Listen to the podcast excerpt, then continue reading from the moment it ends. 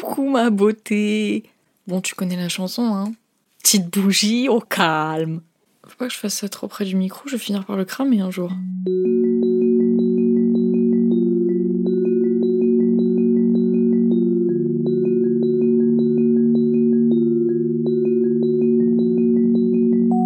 Alors, de quoi on va parler aujourd'hui? Déjà, j'espère que tu vas bien encore une fois, parce que c'est toujours ce que je te souhaite.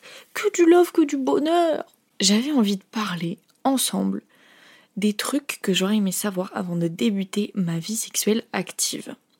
Je vous ai posé la question sur le compte Instagram Ça va ma soeur pour vous demander justement qu'est-ce que vous, vous auriez aimé savoir avant. Et donc, je me suis nourrie de ce que vous m'avez dit. J'ai mis au sein de cet épisode plein de choses que j'aurais aimé savoir avant de débuter ma vie sexuelle pour que ça puisse aider quelqu'un, quelqu'une qui va commencer sa vie sexuelle active et qui n'a pas forcément, ou même encore aujourd'hui, même si tu as commencé, de déconstruire plein de choses qu'on nous apprend, qu'on nous fait croire que c'est normal alors que c'est pas le cas. Ça veut, c'est pas français qu'on nous fait croire. Je crois pas. Bref, peu importe. On va pas tergiverser 50 ans, on va commencer directement. La première chose essentielle. Faire pipi après chaque rapport. Ça m'aurait évité tellement, mais tellement d'infections urinaires, les gars. Oh parce que c'est juste la base pour une meuf et même pour un mec. Hein. J'ai eu des expériences de mecs qui me disent que ils ont eu plein d'infections urinaires parce qu'ils ne savaient pas qu'il fallait aller aux toilettes juste après. Alors attention messieurs parce que c'est un peu plus grave, un peu plus impactant, un peu plus néfaste pour la santé que d'avoir une infection urinaire parce que vous comme votre urètre est plus long, ça peut très vite dégénérer en pyélonéphrite. Donc faites attention si vous avez euh, si vous avez la sensation de faire pipi des lames de rasoir, messieurs, euh, n'hésitez pas à les consulter le plus rapidement possible. Voilà, petit conseil. Pour les meufs aussi, évidemment, ça s'applique aussi aux meufs, mais pour les mecs, ça peut vite dégénérer. Voilà, prenez vos précautions, mais en tout cas, première chose, essentielle, allez aux toilettes après, systématiquement. Et même, ça peut arriver d'oublier, hein, mais même si vous oubliez et que par miracle vous n'avez pas d'infection urinaire, continuez quand même à y aller. C'est pas parce qu'une fois tout s'est bien passé que euh, ça va être comme ça à chaque fois en fait. Parce que c'est beaucoup plus répandu d'avoir des infections urinaires chez les meufs que chez les mecs. Parce qu'en fait, ce qui se passe, c'est qu'avec les frottements, ça frotte aussi sur votre euh, urètre, enfin l'entrée de votre urètre, ce qui fait que ça l'agrandit un peu, et donc ça laisse place à beaucoup plus de bactéries. Et les bactéries, dans la vessie, on n'en veut pas. Non, non, non, c'est pas censé. Ces bactéries-là, en tout cas, qui provoquent des infections urinaires, n'ont rien à faire dans la vessie. Donc pour éviter ça, on va aux toilettes systématiquement, je vous en supplie, dans les 15 minutes après qui suit le rapport. Pour être sûr de prendre toutes vos précautions, c'est à peu près le timing qu'il faut. J'aurais aimé aussi qu'on me dise que euh, saigner lors de la première fois n'est pas normal. Puisqu'en fait, l'hymen n'est pas censé se déchirer mais s'écarter. Et moi j'ai toujours cru, toute ma vie on m'a dit, que euh, la première fois tu vas saigner parce que c'est censé se déchirer et tout. Et donc c'est pour ça que, en tout cas, ma première fois c'est pas forcément bien passé parce qu'il n'y avait aucune préparation, donc euh, j'ai beaucoup saigné, mais je pensais que c'était normal. Je me suis dit, ah bah voilà, ça y est, je suis, je suis je suis déflorée, euh, je saigne beaucoup, c'est normal. Non, ça n'est pas normal. Puisque j'avais déjà raconté, j'avais déjà fait une story time sur, euh, sur TikTok, qui avait fait énormément de vues d'ailleurs, donc euh, il y a beaucoup de gens qui savent cette anecdote qui est quand même super intime de ma vie, mais, euh, mais ça a pu aider beaucoup de personnes, donc c'est ça qui compte. il existe plusieurs sortes d'hymen, plusieurs formes d'hymen, et je vous invite à aller voir sur internet des schémas, pas, pas des photos, parce que bon, on n'a pas trop envie de voir des gros vagins dès le matin, quoi, mais n'hésitez pas à aller voir tout les différentes sortes d'hymen et les différents schémas qui existent, puisqu'il y en a plein de sortes. Et moi, j'avais pas une sorte répandue. Normalement, tu sais, c'est, juste. Euh, enfin, euh, c'est un hymen normal, c'est de la peau et t'as, as quand même un trou qui laisse passer euh, toutes les sécrétions, quoi, vaginales. Donc les règles, les pertes blanches, etc. Sauf que moi, j'avais pas ça. J'avais pas un truc normal. puisque j'avais en fait deux trous dans l'hymen, ce qui fait que mon premier tampon restait bloqué, j'ai fini aux urgences, enfin bref. Donc voilà, petit aparté fini. Mais en tout cas, les hymens ne sont pas censés se déchirer. Ils sont censés s'écarter pour laisser la place. Jamais se déchirer. Parce que je reviendrai dessus tout à l'heure, mais il y a aussi un concept de virginité qui fait que dans certaines cultures, après la nuit de noces, la famille va vérifier s'il y a du sang sur les draps pour confirmer que la meuf était bien vierge. Sauf que quand il n'y a pas de sang, bah du coup, ça veut dire qu'elle n'était pas vierge. Alors que c'est pas vrai du tout, puisque la virginité, c'est un, déjà c'est un concept social, déjà, de 1. Je vous lis la définition de la virginité pour les meufs, parce que c'est n'importe quoi. Ça, c'est la définition Wikipédia. La virginité est le fait pour une personne de n'avoir jamais eu de relation sexuelle. Ne reposant pas sur une base biologique, la virginité est un concept social, culturel et religieux. C'est surtout la virginité féminine qui représente un enjeu a fortiori de la femme non mariée, tandis que celle des hommes est en général de faible importance. Elle est souvent associée aux notions de pureté et d'honneur, en particulier dans les cultures et les religions qui insistent sur l'abstinence avant le mariage. L'importance culturelle et sociale de la virginité a mené à différentes techniques pour vérifier la virginité de la future épouse, ce dont je vous ai parlé tout à l'heure. En premier lieu, l'observation de l'hymen censé se rompre lors d'une pénétration vaginale. Dans certaines cultures et époques, des tests de virginité ou la présence de sang sur les draps à la suite de la nuit de noces ont servi à prouver la vertu de l'épouse, bien que n'étant pas des, indicateur fiable. Sans blague.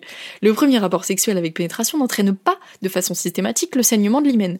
De plus, toutes les femmes n'en possèdent pas forcément un. C'est vrai ça. Il y a des femmes qui naissent sans hymen. Et il y a aussi des femmes, euh, notamment quand tu peux faire des, des sports tels que de la gymnastique ou de l'équitation, qui fait que ton hymen se rompt sans même que tu aies de pénétration. Donc ça ne veut rien dire en fait. La virginité est donc impossible à établir médicalement, selon Wikipédia. La définition de la virginité varie selon les époques et les cultures. Dans certaines sociétés, une femme est toujours considérée comme vierge, même si elle a eu des pratiques sexuelles sans pénétration vaginale ou si son hymen a été reconstruit chirurgicalement. La virginité est donc également liée à la définition du rapport sexuel. Donc en fait c'est ça c'est ça aussi qui est complètement absurde, ça veut dire que c'est uniquement lié au vagin, c'est-à-dire que dans certaines cultures, justement, il y en a qui évitent les rapports sexuels vaginaux, mais qui ont des rapports sexuels anaux, anal, pour justement euh, pouvoir garder l'hymen intact. Sauf que ça n'a aucun rapport. Puis je vais revenir tout à l'heure dessus aussi, mais les rapports peuvent être non pénétratifs en fait, et c'est quand même du sexe. Donc bref, tout ça pour dire que la virginité de la femme, c'est sacralisé, c'est machin, c'est ça, définit sa pureté, ça ne veut rien dire. Et ça, c'est un peu chiant, c'est un peu pénible que encore dans notre société, euh, on voit les meufs qui ont fait leur première fois comme des salopes. On est bien d'accord, ça n'a aucun rapport. Ça n'a aucun rapport. Déjà, c'est quoi une salope en fait?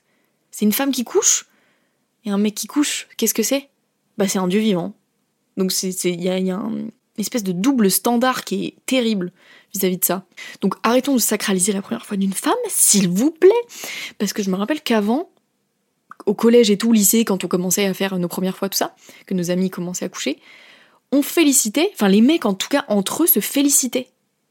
Quand ils avaient fait la première fois, ouais, bien vu mec, bravo, Sartek, t'es trop fort, machin, ça y est, t'es un homme, nan, nan. Mais est-ce que nous, en tant que meufs, moi, j'ai pas le souvenir qu'en tant que meuf, on se félicitait en mode oh, bravo meuf, c'est trop bien, machin, ça y est, t'es enfin une femme. Moi, j'ai le souvenir, en tout cas, par contre, que on nous félicitait quand on avait nos règles. Ma mère, je me rappelle que ma mère avait appelé ma grand-mère en mode ça y est, elle a ses règles, Elle était trop contente pour moi. Et donc, et que ma grand-mère, elle m'avait dit t'es une femme, ça y est, t'es une femme. Mais donc pourquoi on dit à partir du moment où on a nos règles, c'est-à-dire que donc on est fertile et que donc on peut se reproduire, c'est à partir de ce moment-là qu'on devient une femme, alors que les hommes, c'est à partir du moment où ils peuvent pénétrer, à proprement parler, enfin, brut de décoffrage, c'est ça, hein, que ils, sont, ils deviennent des, vrais hommes. Ça, c'est un peu étrange aussi, on est d'accord Mais enfin bon. Et j'ai regardé un film très récemment qui s'appelle La naissance des pieuvres de Céline Sciamma. Sciamma, je crois qu'on dit comme ça.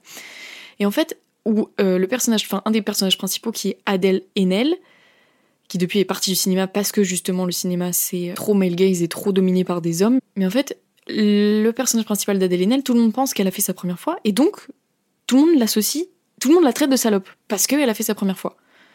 Et je comprends pas, vraiment, c'est, il y a un fossé énorme, il y a un décalage tellement grand entre une meuf qui a fait sa première fois et un mec qui a fait sa première fois. Ça n'a pas de sens. Ça n'a aucun sens. De se dire qu'une meuf qui a fait sa première fois c'est une salope et un mec qui a fait sa première fois c'est un, c'est, c'est, c'est, ça y est, c'est un homme. Je comprends pas, j'ai jamais compris. Et pareil, ça me fait penser à l'affaire euh, Britney Spears, Justin Timberlake. Britney Spears avant qu'elle soit, enfin avant qu'elle pète un plomb. Britney Britney Spears avant, c'était vraiment la définition de l'insouciance de Disney, de la pureté, de de la naïveté un peu de euh, voilà c'est une c'est une jeune ado qui ne connaît rien à la vie etc et en fait elle a rencontré Justin Timberlake qui se sont mis en couple etc et ça avait beaucoup fait parler que Justin Timberlake aurait dépucelé Britney Spears. Et donc tout le mythe de Britney Spears s'est c'est euh, effondré en mode Britney Spears, ça y est, elle a, elle a fait sa première fois, elle a été déviergée, on, on la verra plus jamais pareil en fait. Et je me rappelle que Justin Timberlake, en interview, tout le monde lui disait, genre c'était un honneur, c'était un privilège, c'était tous les mecs rêvaient de ça, de d'avoir dépucelé Britney Spears. Et il se disait putain c'est Justin Timberlake l'heureux élu. Et il faut savoir que ça c'est un truc qui rend ouf aussi, c'est la différence de, traitement médiatique entre les meufs et les, mecs. C'est n'importe quoi. C'est-à-dire que Justin Timberlake a trompé Britney Spears littéralement tout le long de la relation. Et Britney Spears l'aurait trompé en retour une fois, et c'est là qu'il a fait la musique Cry Me a River, et qui s'est fait passer en victime de fou et qu'il a foutu en l'air. Mais je, parle, enfin vraiment c'est réel. Il a foutu en l'air toute la vie de Britney Spears, puisque tout le monde se disait oh, la grosse salope, c'est une grosse pute. Elle a, elle l'a trompé. Elle le méritait pas. Euh, on va la lyncher, on va l'insulter. Voilà sur tous tous les réseaux sociaux. Enfin il y avait pas de. Est-ce qu'il y avait des réseaux sociaux à cette époque? Enfin en tout cas sur internet, sur le web. Peut-être qu'il y avait le web à l'époque quand même. Bref, en tout cas sur tout toutes les couvertures de magazines, Britney Spears était une énorme salope parce qu'elle avait trompé Justin Timberlake. Mais par contre, Justin Timberlake qui trompe Britney Spears toute la relation, ça c'est pas grave. Bon non. Bon attends, enfin en même temps il l'a dépucelé, puis c'est un mec, enfin voilà, il a, il a des envies, c'est pas grave s'il va voir ailleurs. Bref, oh là là, je dé... Comment on dit? Je divague complètement. J'ai l'impression qu'à chaque épisode, je vais dans tous les sens. Je finis toujours par euh, parler d'un truc qui a aucun rapport. Donc on va se recentrer sur les choses qu'on aurait aimé savoir avant de faire notre première fois. Enfin bref, tout ça pour conclure que en gros, il y a vraiment un double standard entre les mecs et les meufs et une différence de traitement entre une meuf qui a une vie sexuelle active et un mec. Mais ça, de toute façon, on pourra pas le changer malheureusement. en tout cas, sachez que, si tu n'as pas encore fait ta première fois, en tant que meuf ou en tant que mec, euh, faut, faut pas traiter les meufs de salopes juste parce qu'elles ont fait leur première fois en fait. Ça fait juste partie du processus normal, puisque bah c'est littéralement comme ça que vous êtes né en fait. Bref, donc voilà pour ça. Une autre chose que j'aurais aimé savoir, c'est que ce n'est pas normal d'avoir mal aussi. Il euh, y a beaucoup de, femmes qui font du vaginisme. Donc selon Wikipédia, toujours, le vaginisme est une contraction musculaire prolongée ou récurrente des muscles du plancher pelvien qui entoure l'ouverture du vagin. Cette action réflexe, involontaire et incontrôlable empêche de façon persistante toute pénétration vaginale désirée, y compris par un doigt ou un tampon hygiénique quand le vaginisme est total, puisqu'il y a différents degrés de vaginisme. Il peut être également partiel ou situationnel lorsque la contraction ne se produit que dans certaines tentatives de pénétration, pénétration du pénis notamment. Une tentative de pénétration en dépit d'un vaginisme peut entraîner de graves douleurs, qui s'appellent la dyspareunie, qui vont souvent l'exacerber. Sa prévalence chez les femmes serait comprise entre moins de 5% et jusqu'à 10% suivant, les statistiques. Ah, c'est intéressant d'avoir des statistiques.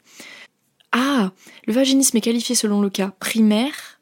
Donc il y a deux types de vaginisme. Il y a le vaginisme primaire, survenant dès les premières relations sexuelles, amenant à l'échec de toute tentative de pénétration, et le vaginisme secondaire qui peut survenir après une période prolongée de relations sexuelles sans problème. Le vaginisme secondaire survient en général après un traumatisme, physique ou psychique, mauvaise expérience de toute nature. On parle alors de dyspareunie, c'est-à-dire de douleur vaginale lors des relations sexuelles. Les dyspareunies ne sont pas des maladies en soi, plutôt des symptômes dont il faut chercher la cause. Exactement. Et en fait, le vaginisme, c'est quelque chose dont on parle pas forcément beaucoup, mais qui est pourtant qui peut arriver en fait, qui peut arriver à n'importe qui et qui peut arriver sans même là on parlait du coup euh, selon la définition sur Wikipédia de que ça peut être lié à des traumatismes mais ça peut aussi apparaître sans aucune raison apparente. Et du coup, tu comprends pas, il, ne faut surtout pas forcer dans ce cas-là, il faut écouter son corps, il ne faut surtout pas forcer. Et surtout chercher la cause parce que vraiment le vaginisme, c'est vraiment lié à du psychologique à fond. Et donc, ce qui est important de savoir, c'est pourquoi est-ce que ce vaginisme, il est causé, enfin, d'où il vient en fait? D'où ça vient? Est-ce que ça vient d'un traumatisme? Est-ce que ça vient de. Enfin, ça vient souvent d'un traumatisme, hein, on va pas se mentir. Mais euh, intéressant de savoir. Après, je suis pas du tout habilitée, parce que enfin, personnellement, j'en ai jamais fait, mais ça peut être super intéressant de donner la parole à quelqu'un qui en a fait. Donc, en tout cas, voilà, au-delà de ça, ça n'est pas normal d'avoir des dyspareunies ou juste d'avoir mal pendant un rapport. C'est-à-dire que si pendant, dans un certain angle ou dans une certaine position, tu sens que t'es pas à l'aise ou euh, même au-delà d'être pas à l'aise, ça te fait mal, déjà il faut euh, le dire et il faut pas subir. Je veux dire, normalement, un, rapport sexuel est censé être Enfin, la définition de faire l'amour, c'est prendre du plaisir. Et donc, si tu prends pas de plaisir, ça n'a plus aucun intérêt. Et donc, enfin, ça vaut aussi pour les mecs, hein. Parce qu'il peut y avoir aussi des, douleurs dans certaines positions. Euh, euh, aussi, je sais pas, une, fracture du frein. Ça se dit une fracture Un déchirement du frein Enfin, peu importe. En tout cas, il existe différentes sortes de douleurs. Et chez les femmes, ça peut. Enfin, par exemple, quand, euh, quand on va trop loin, quand le, partenaire va trop loin, ça tape à l'entrée du col de l'utérus et ça fait mal.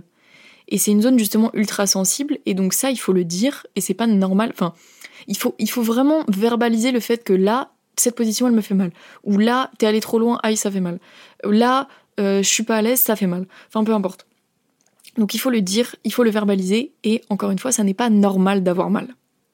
J'aurais aimé aussi qu'on me dise que euh, ça n'est pas grave euh, de ne pas faire l'amour avant 18 ans, ou enfin à un certain âge, tu sais, cette injonction de l'âge de faire sa première fois. Euh, pas trop tard, parce que sinon, si tu fais trop tôt, c'est trop tôt et tu vas être jugé, mais si c'est trop tard, tu vas être jugé aussi, etc. Et euh, on a moins cette injonction en tant que meuf, mais je l'ai quand même ressenti et je me suis quand même mis la pression, et je pense que si je m'étais vraiment écoutée, je l'aurais fait plus tard. Et en fait, limite, c'était vraiment genre, je, pas je prends la première personne qui vient, évidemment, mais je veux dire, euh, je, je me suis mis une pression je sais pas pourquoi, mais je me suis mis une pression de il fallait que je le fasse euh, beaucoup de fois avec beaucoup de, partenaires différents. Donc c'est comme si j'avais une injonction de mec, mais en tant que meuf. Et du coup, je me suis mis une pression en me disant. En plus, là aujourd'hui, on a une sexualité très libérée. Nous, notre génération, enfin, c'est beaucoup plus libre. On fait l'amour avec qui on veut, quand on a envie. Enfin, c'est pas grave, tu vois. Mais sauf qu'au-delà de ça, il faut quand même choisir ses partenaires. Parce que, en fait, je trouve aussi que, enfin, c'est vraiment mon avis pour le coup, mais je trouve qu'on a trop banalisé le sexe. Genre, c'est devenu hyper accessible et tu peux le faire n'importe qui avec n'importe. Enfin, n'importe quand avec n'importe qui, euh, quitte à carrément oublier le fait de se protéger, alors que se protéger, enfin, en termes de, protection, euh, contraception, de contraceptif, c'est super important. Parce que les MST, on, on rit pas de ça, c'est pas drôle. Pareil, euh, les IVG, ça n'est pas drôle. Donc tu peux faire, c'est ça qui est génial, c'est que tu, ok, tu peux faire l'amour avec qui tu veux, mais à côté de ça, il faut pas donner son corps à n'importe qui parce qu'on parle d'échange de fluide, bah, qu'on fait, enfin littéralement on le fait pas avec tout le monde, en fait on le fait pas avec n'importe qui, parce que c'est vraiment quelque chose d'ultra intime, que ce soit pour, euh, pour euh, les hommes ou les femmes. Hein. Faire l'amour, c'est donner ce que tu as de plus intime quand je dis on a trop banalisé le sexe, c'est pour moi en fait on a trop banalisé le fait de faire l'amour et de se dire en couple ou de s'annoncer en couple après. C'est-à-dire que avant, je pense, dans, nos anciennes générations, bah justement c'était pour ça qu'on prenait euh, l'abstinence avant le mariage, puisque on se disait que dans tous les cas, tu vas, tu, tu instaures une connexion et, et après, bah, tu, te, tu te mets en couple et, et tu te maries. C'était même pas tu te mets en couple, c'est tu te maries et après tu fais l'amour. Ça vient vraiment après. Alors que nous, notre génération, c'est vraiment la première chose qu'on fait. C'est euh, coucher avec la personne et après voir ce qu'on fait, avoir du casual sexe. Euh, c'est mon plan cul régulier et tout machin. Mais ok, mais est-ce que déjà, est-ce que tu apprécies vraiment ce que tu vis? Euh, Est-ce que tu apprécies vraiment la personne avec qui tu le fais? Et après, si, ça te convient, c'est très bien, mais si, ça ne te, si tu sens que ça ne te convient pas, ou si par exemple tu as envie de plus, tu as envie de te mettre en couple avec la personne et que cette personne n'est pas de cet avis, eh ben il faut partir. Il faut pas rester sous prétexte qu'elle t'apporte de l'affection ou qu'elle t'apporte euh, de la validation et, de l'affection, et surtout de, l'affection sexuelle. Enfin, je sais pas, je c'est pas très clair ce point-là. Je sais pas si je vais le garder. Mais en tout cas, pour moi, ouais, on a trop banalisé le sexe et on a trop, euh, on a trop mis ça sur. Euh, ça vient en premier, alors que normalement, ça, ça vient vraiment après. Tu vois, tu crées d'abord une connexion avec la personne, tu apprends à la découvrir et après, tu fais l'amour. Mais, enfin, bref. Voilà pour ce point. Ce qui m'amène au deuxième point. J'aurais aimé savoir aussi que faire l'amour sans sentiment, c'est nul. Et oui, ma belle. Parce que je reviendrai après dessus, mais en fait, toute notre vision du sexe, elle est vachement liée au porno, puisqu'on est éduqué au porno, ce qui est très très mal, et ça c'est un sujet, je pourrais en parler des heures. C'est pour ça que j'ai prévu d'en faire un épisode entier, aussi avec un guest. Mais le porno, ça n'est pas la vraie vie, et on nous fait croire que bah, le sexe c'est génial, mais on omet toute cette partie émotion et toute, toute la connexion aussi émotionnelle que tu peux instaurer avec ton partenaire. Et c'est là-dessus aussi que je trouve qu'on a trop banalisé le sexe. C'est-à-dire que au début, t'as pas, pas de sentiment, t'as pas de, pas d'émotion particulière vis-à-vis de cette personne puisque tu ne t'y es pas encore attaché. Et donc, quand, tu, quand là, les sentiments commencent à apparaître, c'est de mieux en mieux. Et donc, faire l'amour sans sentiment, c'est nul. Et que quand t'as une vraie connexion avec la personne et quand quand il se passe vraiment quelque chose émotionnellement, que ce soit mutuel des deux côtés, c'est qu'un soit mieux.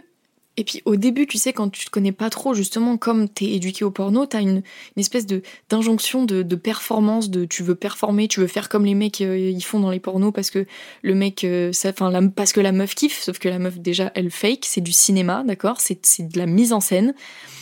Et il y a pas, en fait, dans le sens où le, sexe, ça se partage à deux. C'est un moment à deux déjà, c'est un moment super intime et ça se partage à deux. C'est-à-dire qu'on fait pas une scène de cinéma. On n'est pas dans la performance, on n'est pas dans le truc de euh, fais telle chose, fais telle chose, machin. C'est de la connexion. Et plus, si tu veux être un bon coup, c'est mon avis, si tu veux être un bon coup, tu écoutes ton ou ta partenaire. Tu es à l'écoute. Parce que c'est un moment à deux, c'est un moment qui se partage il faut, il faut s'écouter déjà, il faut écouter ses sensations et écouter les sensations et écouter les besoins de la personne en face. Parce que c'est un moment à deux. Faut pas être tout seul dans sa tête en se disant putain faut que je fasse ça parce que j'ai vu ça dans un porno euh, et la meuf elle elle avait l'air de kiffer de ouf. Euh, faut que je fasse ça parce que parce que comme ça elle va kiffer. Faut que je fasse ça parce que j'ai vu que ça marchait et tout. Non, après, bon, c'est facile à dire parce que, enfin, dans le sexe, c'est aussi, enfin, il peut y avoir aussi beaucoup d'anxiété liée à la performance, justement. Mais ne vous mettez pas la pression parce que plus vous allez être à l'écoute de, de votre partenaire, plus mieux ça va être et plus vous allez passer un bon moment. Et au-delà de ça, on est même, enfin, au-delà de justement parce que l'anxiété de la performance, elle peut aussi, elle peut aussi être liée au fait que la finalité c'est l'orgasme. Il faut qu'il y ait un orgasme parce que sinon, euh, c'est pas un bon rapport. C'est pas vrai. Des fois, il y a des rapports, il n'y a pas d'orgasme, mais c'est pas grave parce que t'as juste passé un bon moment avec cette personne et c'est pas, oui, c'est la finalité principale parce que c'est ce qu'on voit, mais c'est pas grave s'il n'y a pas eu d'orgasme, c'est pas grave s'il n'y a pas eu d'orgasme de la part du mec, c'est pas grave s'il n'y a pas eu d'orgasme de la part de la meuf. Par contre, quand monsieur finit, ça ne signifie pas que c'est la fin de la relation. C'est-à-dire, je m'explique, ça aussi c'est beaucoup lié au porno, euh, à tout l'imaginaire de la pornographie, que un mec qui éjacule, c'est ça signifie que c'est la fin du rapport. Déjà, il n'y a aucun moment euh, spécifique où c'est la fin du rapport. C'est la fin du rapport quand vous en avez décidé, quand tous les deux vous êtes d'accord pour dire, enfin vous êtes d'accord, quand vous avez tous les deux été satisfaits, tous les deux ou toutes les deux. Mais une éjaculation et un orgasme de la part du mec ne signifie pas que c'est la, que c'est la fin, puisque le nombre de fois où on a été mis sur le bas-côté, que ça y est, le mec il éjacule et toi t'es es là comme une bouffonne à attendre en mode putain, j'ai pas kiffé, enfin, j'ai pas kiffé, j'ai pas assez kiffé et là je suis pas satisfaite. Et là j'ai besoin de plus. Là j'ai besoin d'aller jusqu'au bout, j'ai besoin d'avoir un orgasme parce que sinon je serais pas satisfaite. Bah, je suis juste pas contente en fait. Genre pourquoi on a omis. Il y a cette injonction à la performance de faut que les mecs soient les plus forts et les plus. et que ça dure le plus longtemps et qu'il faut qu'ils fassent kiffer la meuf. Mais à côté de ça, quand les mecs ils éjaculent, c'est la fin et la meuf elle peut aller se faire foutre? Bah non en fait. Genre les femmes aussi elles veulent jouir. Après ça c'est quand même de plus en plus, on en parle de plus en plus et j'ose espérer que, euh, que c'est plus trop le cas. Mais la fin d'une relation sexuelle n'équivaut pas à juste l'orgasme du mec. Il y a aussi un orgasme de la part de la meuf à avoir. Si tout le monde veut avoir son compte, et puis même si, le mec a la flemme ou si, si il n'arrive pas à rebander, il existe les doigts, il existe des toys, il existe plein de trucs en fait pour euh, faire jouer une meuf. C'est pas si compliqué à partir du moment où tu l'écoutes et que t'écoutes ses sensations, c'est vraiment pas compliqué de faire jouer une meuf. Je vous jure. Je t'engueule pas, j'essaye de t'expliquer. Mais voilà, la fin de la relation sexuelle, c'est pas quand monsieur finit. C'est ça, ça, ça s'arrête pas juste à ça en fait. Autre chose, J'aurais aimé savoir aussi qu'on me dise que les prélis en tant que tels, c'est du sexe. Le sexe non pénétratif, c'est-à-dire qu'on n'est pas obligé, pas, c'est pas obligatoire qu'il y ait une pénétration pour qu'on équivoque, pour qu'on associe ça à du sexe. C'est-à-dire que avant justement, quand on était dans nos premières expériences et tout, genre ah ouais t'as couché avec lui, mais non non on a juste fait les prélis. Ben oui mais les prélis c'est du sexe donc t'as couché avec lui. Enfin Dans tous les, dans tous les cas, même s'il n'y a pas de pénétration, c'est quand même des prélis. Je veux dire, même s'il y a juste du touche pipi et que. Enfin voilà, c'est quand même du sexe parce que c'est un moment intime à deux et tu te mets à nu face à la personne. Enfin, vous avez tous les deux accès, toutes les deux, tous les deux, accès à, à vos sexes mutuels. Ce qui fait que c'est déjà du sexe, tu vois. Donc du sexe non pénétratif, c'est du sexe. J'aurais aimé qu'on me le dise. Autre chose, tu as le droit, en tant qu'humaine, humain, de dire que tu n'as plus envie en plein milieu du rapport. C'est-à-dire qu'il n'y a pas d'injonction de euh, quand tu commences, tu dois assumer jusqu'au bout. Si si t'en as marre, si ou soit si parce qu'il y a des douleurs, ou si euh, si t'as juste plus envie, c'est tout, c'est déjà super valable. Tu as le droit de dire j'ai plus envie, je veux arrêter commencer un rapport sexuel, ça ne t'équivaut pas à aller jusqu'au bout. Parce que, pareil, ça c'est trop truc de. de c'est plutôt euh, de la part des mecs qui disent que, ah bah ouais, mais non, c'est trop frustrant parce que euh, si t'as très envie et que tu t'arrêtes en plein milieu, euh, c'est frustrant. Alors oui, je suis d'accord, ça peut être frustrant. Mais au-delà de ça, est-ce qu'on n'est pas juste dans un moment à deux, est-ce qu'on n'est pas juste compréhensif vis-à-vis de son ou sa partenaire? Et que s'il y a le moindre doute ou la moindre hésitation, ou la moindre, la moindre remarque qui dit bah là je suis plus trop dedans, j'ai plus trop envie, t'as le droit, t'as vraiment le droit, et la personne en face n'a pas le droit de dire bah non attends on finit. Elle n'a pour le coup ça, elle n'a pas le droit. À partir du moment où tu verbalises le fait que tu n'as plus envie, si la personne continue, c'est un viol. Je suis de mes mots crus, mais c'est ça, c'est le cas. Donc tu es légitime juste parce que tu n'as plus envie de t'arrêter, que ce soit en tant que mec ou en tant que meuf. Et moi, je, me suis trop foutu la pression, justement, la, pression sur les épaules de me dire, bah là, j'ai commencé, donc je suis obligée d'aller jusqu'au bout, même si là, j'ai plus forcément envie. Bah non. Alors, je suis d'accord, encore une fois, ça peut être frustrant pour elle ou lui, mais à côté de ça, enfin, si, la personne est un minimum humaine, elle saura être compréhensive. C'est un, un, principe de respect mutuel. C'est juste, c'est juste une considération et du respect que d'écouter ce que la personne a à te dire en face. Voilà. Autre chose, euh, j'aurais aimé aussi, ça de toute façon j'en ai fait un épisode entier la semaine dernière, mais qu'il n'y a pas de mal à se faire plaisir solo en fait.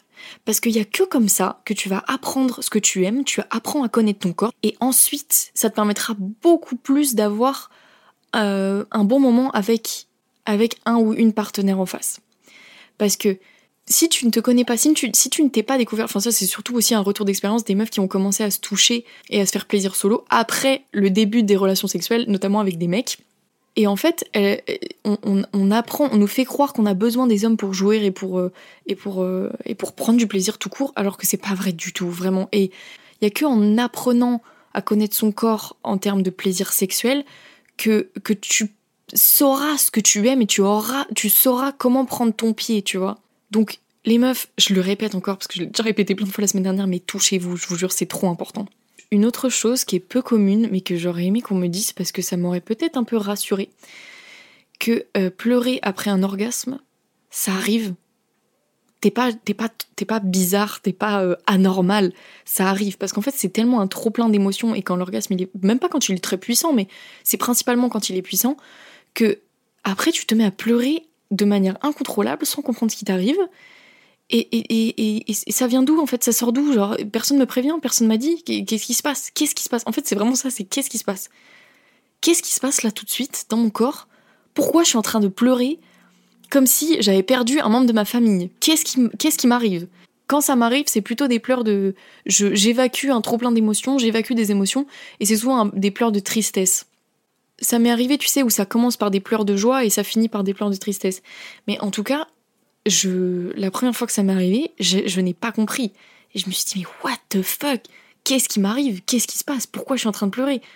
Genre, c'est quoi le délire? Est-ce qu'il y a. Enfin, c'était trop bizarre. C'est trop bizarre, mais en tout cas, ça arrive, sache-le, voilà. Tout se passe bien, tu n'es pas anormal. Alors, je vous ai partagé, j'avais fait une boîte à questions sur mon compte Instagram. Euh, je trouve ça super intéressant aussi, puisque j'ai eu des retours d'hommes. Ça m'a étonnement, dis donc, pour un podcast où tu parles tout le temps de bou les garçons, bou caca les garçons. Mais euh, enfin, sachez que j'ai une petite audience aussi masculine. Merci, messieurs, de m'écouter. Enfin, merci, monsieur, de m'écouter. C'est super, c'est super important pour moi aussi de pouvoir euh, vous aider à, à comprendre comment les femmes fonctionnent. Je fais pas une généralité parce que j'essaye justement de d'élargir au maximum. Et justement, j'ai eu des retours d'expérience d'hommes euh, sur les choses qu'ils auraient aimé savoir avant de commencer une vie sexuelle. Et je trouve ça super intéressant de pouvoir les partager aussi. Parce que euh, je suis sûre que ça aidera des gens. Parce que même les meufs, euh, enfin, si on communique pas entre mecs et entre meufs, on ne saura pas. Donc du coup, je, on va dire que je fais l'intermédiaire. Donc, ce que les hommes ont pu me dire, c'est que euh, quand une meuf mouille pas forcément beaucoup, il faut prévoir du lubrifiant. L'équivalent d'une érection pour un mec, c'est euh, de la lubrification pour une meuf. Et alors sachez justement, messieurs, que le vagin des femmes s'élargit aussi quand il y a de l'excitation sexuelle, donc il y a de la lubrification, il y a de la production de cyprine, mais il y a aussi euh, une... Enfin, le, vagin se gonfle aussi de sang, enfin le clitoris et le vagin se gonflent de sang. Ce qui fait que le vagin s'élargit. Enfin, il s'allonge en fait, il prend quelques centimètres. Au moment quand j'ai appris, j'étais en mode Ah ouais? Putain, le, le, corps humain, le corps humain quand même, c'est fou. Donc voilà, donc quand une meuf euh, mouille pas beaucoup, parce qu'il peut, il peut y avoir plein de facteurs. Hein. Des fois, tu sais, c'est comme, bah, comme les mecs, t'as envie mais t'arrives pas à bander. Bah, les meufs, c'est pareil. Des fois, t'as envie mais tu mouilles pas, pas beaucoup ou pas du tout. Donc dans ces cas-là, il faut vraiment prévoir un maximum de lube parce qu'il y a rien de pire qu'une relation sexuelle sans, euh, sans lubrification. C'est horrible, c'est hyper douloureux. Ne faites jamais ça, prévoyez beaucoup de lubrifiant à côté euh, pour passer un moment à deux, hein, clairement. Et euh, il faut savoir aussi qu'il y a certaines pilules qui euh, assèchent le vagin, ce qui fait que bah, du coup, quand tu fais l'amour, bah, ça, se lubrifie beaucoup moins. Mais c'est pas grave, tu prévois un lubrifiant et tout va bien, et tu passes un moment. Autre chose qu'on m'a dite, quand le mec éjacule, ça veut pas forcément dire qu'il y a eu un orgasme. Effectivement, il peut y avoir au cours d'une relation sexuelle une éjaculation ou des éjaculations qui ne nécessitent pas forcément un orgasme. Ça ne s'accompagne pas forcément d'un orgasme. Et au-delà de ça, le mec peut avoir aussi un orgasme sans qu'il y ait d'éjaculation. Les deux, les sont pas forcément corrélés. C'est principalement corrélé, mais ça arrive que les deux se dissocient. Voilà, donc plutôt étonnant. Et oui. Bon, ça, on en a déjà parlé tout à l'heure, mais l'injonction à la performance, pour les mecs, c'est vrai qu'il y a une énorme pression qui se met en se disant il faut absolument que ça dure longtemps pour qu'elle kiffe un maximum, alors que, attends, il n'y a pas de durée normale, de... il n'y a pas de longueur spécifique d'une relation sexuelle, mais il n'y a pas à ce que ça dure une heure, puisque sachez que la durée moyenne euh, internationale d'un rapport sexuel, c'est 5,40 minutes. C'est pas 1h40 c'est vraiment pas beaucoup. Bon, c'est une moyenne évidemment. Selon une étude euh, réalisée par un psychologue australien, Brendan Zietch, auprès de 500 couples dans 5 pays différents, l'écart entre le rapport le plus court et le plus long est important. 33 secondes pour le rapport sexuel le plus court et 44 minutes pour le plus long. Oui, donc tu vois, euh, déjà en 2005, un médecin américain avait entrepris une enquête révélant que la durée moyenne d'un rapport sexuel à l'époque était de 7,3 minutes. Un résultat qui aurait donc baissé. Et attendez, parce que ça, ça peut peut-être vous rassurer. Selon ce même article, il y a une autre personne qui avait lancé une enquête, cette fois sur le temps idéal d'un rapport sexuel. Les chiffres sont confondants. Entre 3 à 7 minutes, les deux partenaires seraient satisfaits. Et de 7 à 13 minutes, ils seraient comblés. Ensuite, ils s'ennuient.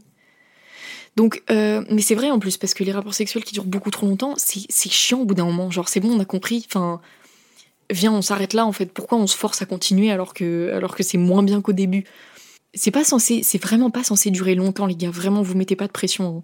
Après, je crois que cette étude, elle a justement, elle est partie du principe que la fin d'un rapport sexuel, c'était quand le mec éjaculait, je crois. Et ça, c'est pas ouf. En tout cas, ça n'est pas censé durer longtemps. C'est censé durer, on peut dire entre, oui, entre 3 et 16 minutes, c'est convenable. Franchement, c'est convenable. Après, peut-être un peu plus 7 minutes que 3.